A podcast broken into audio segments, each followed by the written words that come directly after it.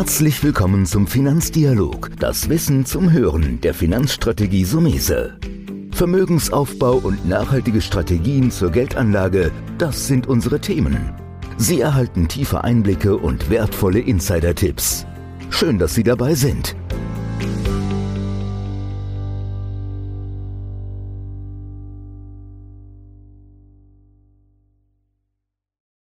Wer gut streut, rutscht nicht aus.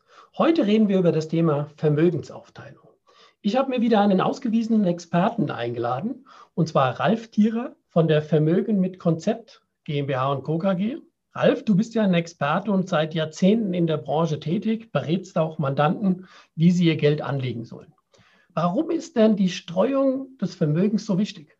Zunächst mal guten Tag, lieber Toni. Herzlichen Dank für die Einladung und auch die Gelegenheit, hier im Gespräch mit dir zu sein. Ja, es ist uns ein besonderes Anliegen, unseren aktuellen und auch kommenden Klienten es näher zu bringen, ihr vorhandenes Vermögen möglichst breit zu streuen.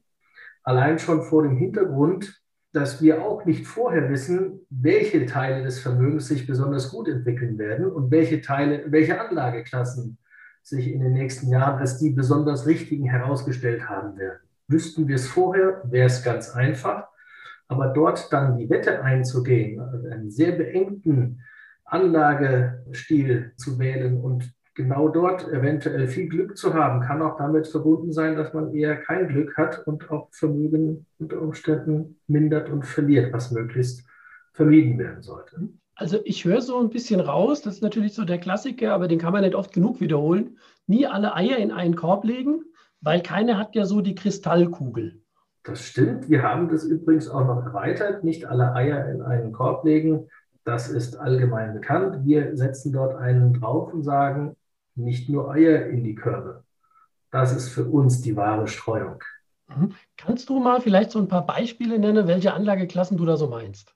Nun, ich glaube, so gut wie alle unsere Kunden haben durch uns betreut ein Investmentdepot, was eben nicht aus ein oder zwei Fonds besteht, sondern in der Regel aus 10 bis 20 verschiedenen Fonds zusammengesetzt ist, möglichst individuell darauf abgestimmt, wie unser Kunde letzten Endes auch selbst tickt, kann man sagen, welche Befindlichkeiten er hat, welche Schwankungen er aushält insgesamt. Aber das ist unter Umständen eben auch nur ein Teil seines Vermögens, obwohl es dann dort schon in 20 unter Umständen Fonds sehr breit gestreut ist, mit jeweils vielleicht zwischen 50 und 150 Einzelpositionen nochmals.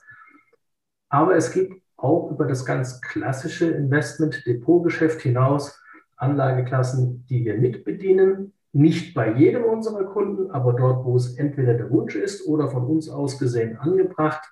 Das kann sich in den Bereich von Edelmetallen hineinziehen, ebenso auch in den Bereich von alternativen Investmentfonds, Beteiligungsgeschäft. Allerdings müssen wir da ganz klar mit unserer Kundschaft vorher drüber sprechen. Dort gibt es schlicht und ergreifend andere Rahmenbedingungen. Stichwort tägliche Verfügbarkeit, ja, nein, die ist eben nicht in allen Anlageklassen ohne weiteres gegeben. Und das muss vorher klar sein, welche Chancen und auch welche Besonderheiten und auch Risiken dort dahinter stecken können. Mhm. Das hört sich so ein bisschen an, würde ich auch sagen, was eigentlich zu eurem Firmennamen passt. Vermögen mit Konzept. Das eine ist ja nur die Beschreibung von Möglichkeiten, wie du sie eben gesagt hast, aber diese Befindlichkeiten des, des einzelnen Anlegers, wie, wie tut ihr die rausarbeiten? Ich nehme an, ihr habt speziell, ihr fragt im Prinzip nach Erfahrungen und Kenntnisse oder wie spürt man das? Weil du gesagt hast, es ist nicht für jeden. Ähm, liegt das so im Gespräch, merkst du das? Oder sagst du erst ab einer gewissen Anlagesumme macht überhaupt eine alternative Investment Sinn? Nun ja, also es gibt zum einen sicherlich Kunden, die kommen zu uns, ich weiß nicht, was ich mit meinem Geld machen soll. Es gibt ja auch gar nichts mehr. Das ist also der klassische Kunde, der die letzten Jahre, Schrägstrich Jahrzehnte wahrscheinlich im klassischen Zinsbereich sein Geld in Tages- und Festgeldern angelegt hat.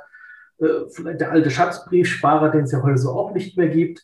Das heißt, da ist der Horizont häufig noch gar nicht so weit, um wirklich zu überblicken, welche Anlagemöglichkeiten und welche Streuungsmöglichkeiten, da sind wir wieder bei diesem Thema, für das vorhandene Vermögen letzten Endes gegeben sind. Und eins ist völlig klar, niemand möchte sein, sein, sein, sein Vermögen äh, mindern oder gar verlieren. Das ist unser höchstes Gebot. Es geht um Erhalt und natürlich um Mehrung des vorhandenen Vermögens.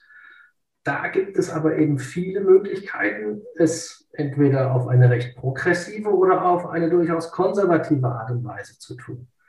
Und ganz abhängig davon, welchen zeitlichen Horizont unser Kunde mitbringt, in welchen Zeiträumen er denkt, wann das zu, äh, vorhandene Kapital unter Umständen wieder abrufbar sein muss, ist für Notfälle bitte ganz wichtig, genügend Liquidität und Reserve, auch wenn es dafür keine Zinsen gibt oder im Zweifel auch mal ja, ein halbes Prozent Strafzins, wie es bei einigen ja mittlerweile jetzt gang und gäbe ist. Selbst zu diesem Preis braucht man zwingend eine gewisse Liquidität, auf die man jederzeit zurückgreifen kann, die gar keinen Schwankungen unterliegen sollte.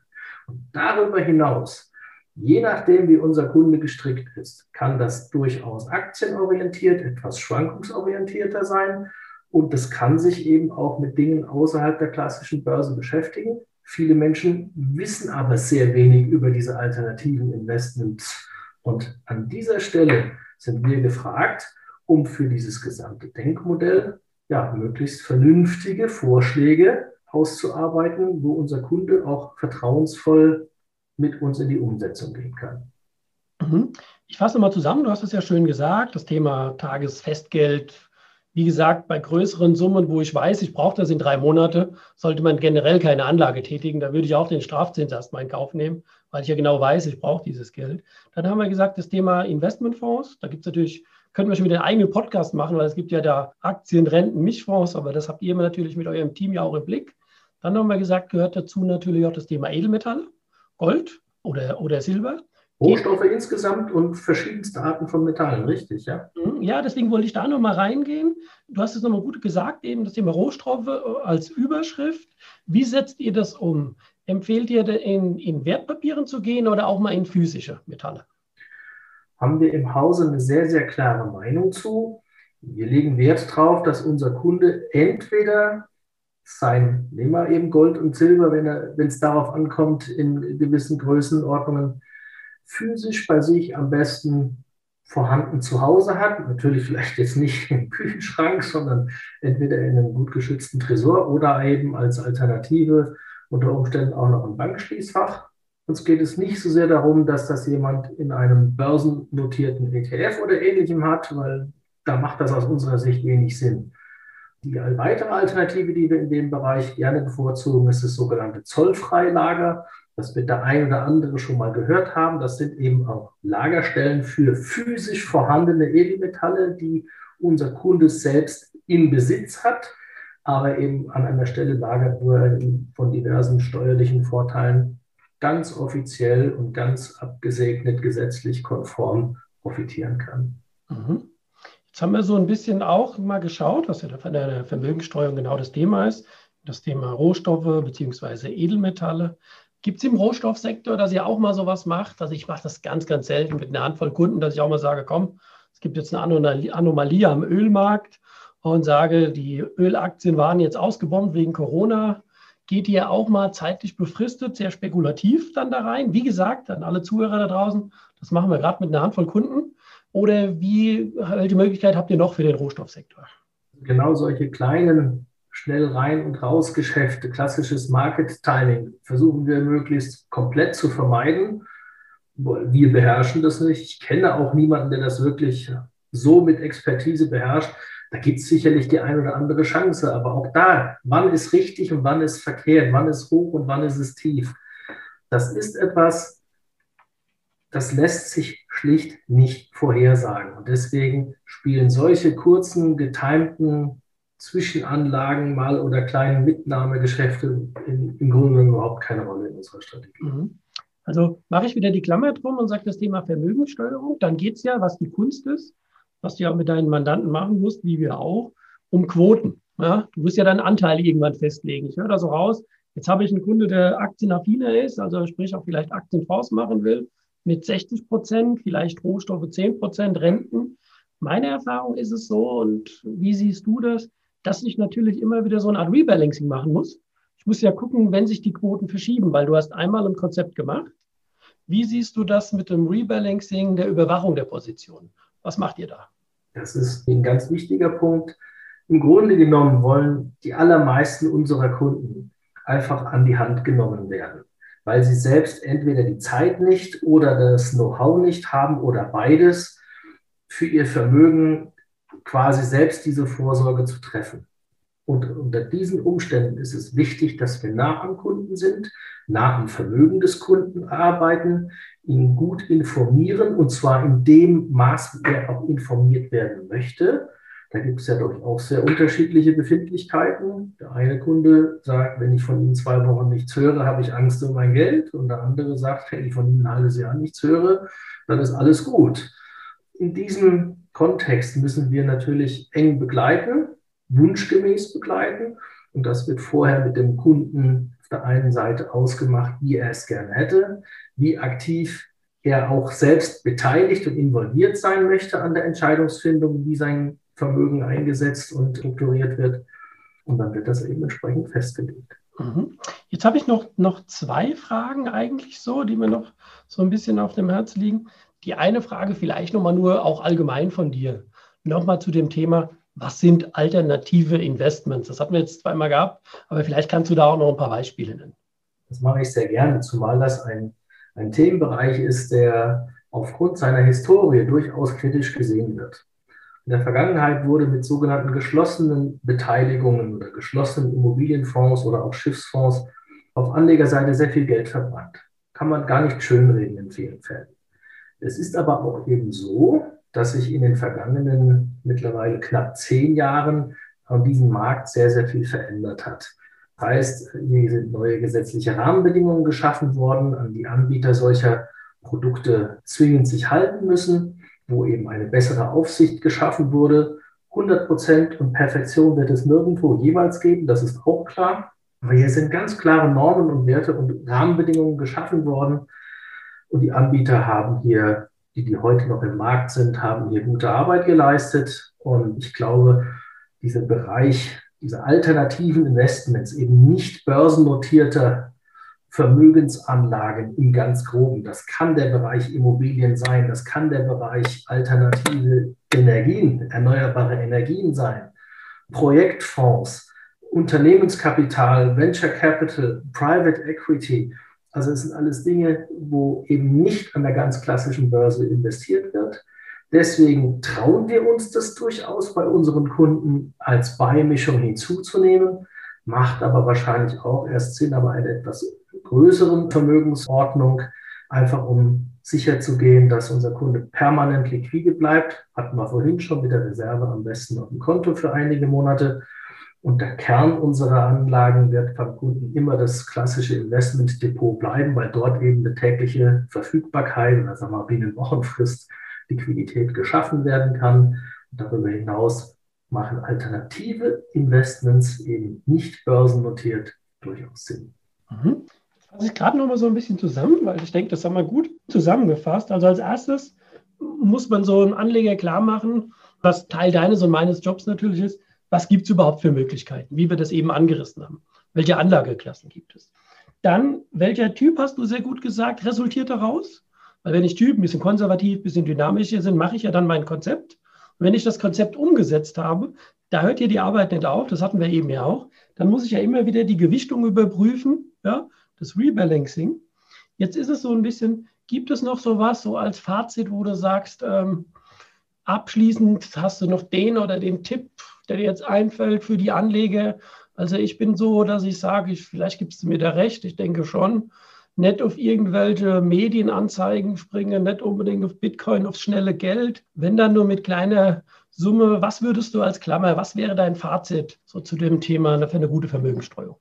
Ich glaube, ganz, ganz wesentlich ist in unserem Geschäft, das sind zwei Punkte, Vertrauen und Sympathie. Hört sich jetzt verrückt erstmal an, aber es ist tatsächlich so. Das ist das, was ich auch jeden Tag in meinen Gesprächen einfach erfahre. Ich kann jemandem die besten Vorschläge machen. Wenn er mir nicht vertraut oder mich nicht mag, wird es nicht mein Kunde werden. Das ist übrigens das Umgekehrte, weil leider auch manche im Markt nach wie vor nicht konform arbeiten, nur weil sie vielleicht sympathisch nett sind und, und irgendwie kompetent rüberkommen. Fakt ist, wir brauchen ein Vertrauensband zu unserem Kunden Und der Kunde selber oder auch die Kundin äh, sollte möglichst das vorher geklärt haben und nicht einfach das erstbeste Angebot, was man irgendwo finden kann, umsetzen. Übrigens, ganz wichtig, auch immer schauen, wer profitiert eigentlich davon. Und deswegen ist eine Maxime natürlich auch bei uns, und dafür sind wir in diesem Markt angetreten, wir wollen kein ganz eigenes Produkt haben, sondern wir wollen aus der Masse der Angebote des Marktes die für unseren Kunden jeweils passenden Lösungen maßgeschneidert für ihn umsetzen können. Und das funktioniert natürlich nur, wenn ich nicht im Regal hinter mir eine Broschüre habe mit einer Fonds XY der Anlage Z, die von meinem Haus konzipiert wurde und sie deswegen am besten verkaufen sollte. Frei von solchen Zwängen lässt sich für den Berater und die Beraterin besser arbeiten und für den Kunden und die Kundin besser kaufen. Ja, das ist doch eine super Zusammenfassung und würde schon sagen, ein guter Schluss.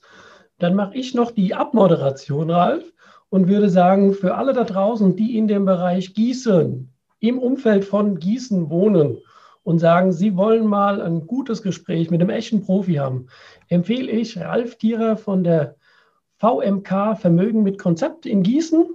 Ich nehme an, Ralf, ihr nehmt noch Kunden auf. Ihr seid ja ein großes Haus.